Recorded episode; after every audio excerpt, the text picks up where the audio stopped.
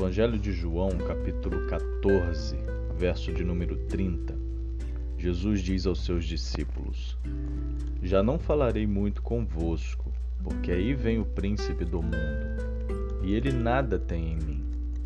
O príncipe do mundo, como já é ciente, é Satanás, é o anjo decaído, é aquele que se rebelou contra Deus este príncipe do mundo está para ser destronado, como Jesus tinha dito alguns dias antes, no próprio Evangelho de João, no capítulo 12, verso de número 31. Só que este príncipe deste mundo, ele não sabia disto, que ele ia ser derrotado. Ele, na sua autoconfiança, ele achava que iria vencer. Seu plano era derrotar o enviado de Deus, era derrotar Jesus. Mas não há nada em Jesus que ele possa usar como pretexto para obter vantagem contra ele, contra o próprio Cristo. O resultado do conflito espiritual iminente será a comprovação da autoridade de Jesus, que exibiu seu amor pelo Pai em obediência perfeita à sua vontade. Faz parte do plano do Pai que o Filho seja engrandecido diante de todo o universo. Todo o curso dos acontecimentos é controlado por este objetivo. A exaltação dele implica no rebaixamento do príncipe deste mundo, na derrota do próprio Satanás.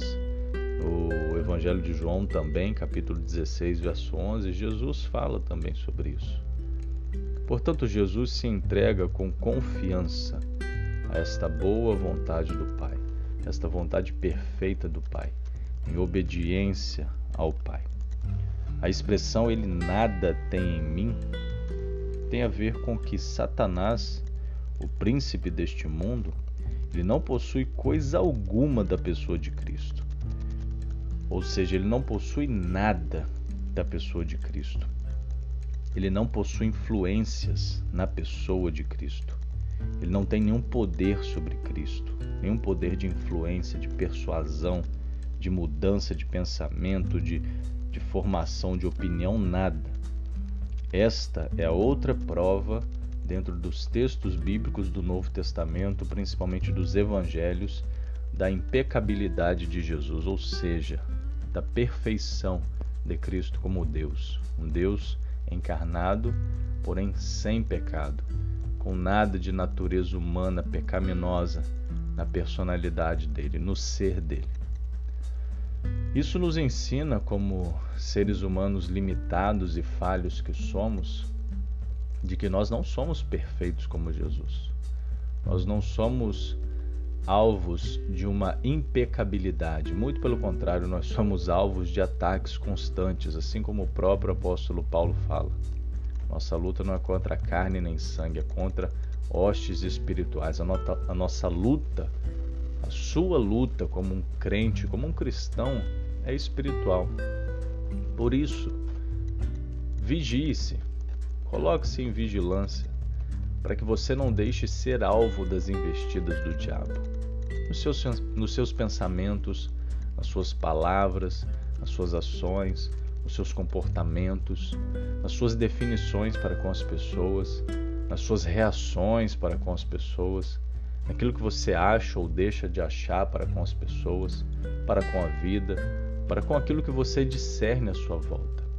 Procure em Deus sabedoria, procure em Deus discernimento, para que nas brechas que muitas das vezes você, eu, nós damos para o diabo, para que ele influencie negativamente a nossa vida, para que nessas possíveis brechas a gente possa ter, você possa ter a vigilância necessária para buscar em Cristo discernimento para tapá-las, para não deixar com que essas brechas virem frestas grandes para que influências negativas possam chegar a você, para que possam trazer através dessas influências, através dessas ações negativas, resultados ruins, nocivos, danosos à sua vida. Seja como Jesus, seja obediente. No verso 31 ele fala: Contudo, assim procedo, assim eu faço para que o mundo saiba que eu amo o Pai e que faço como o Pai me ordenou. Ame a Jesus, ame a Deus, Busque-o na sua palavra e faça o que ele pede para você fazer. Seja uma pessoa obediente. Sirva-o com consciência, com verdade, com dedicação. E pode ter certeza disto, que você vencerá, conseguirá vencer as batalhas principalmente espirituais que o diabo impõe sobre a sua vida para trazer nocividade, para trazer caos, para trazer problemas e dificuldades para você.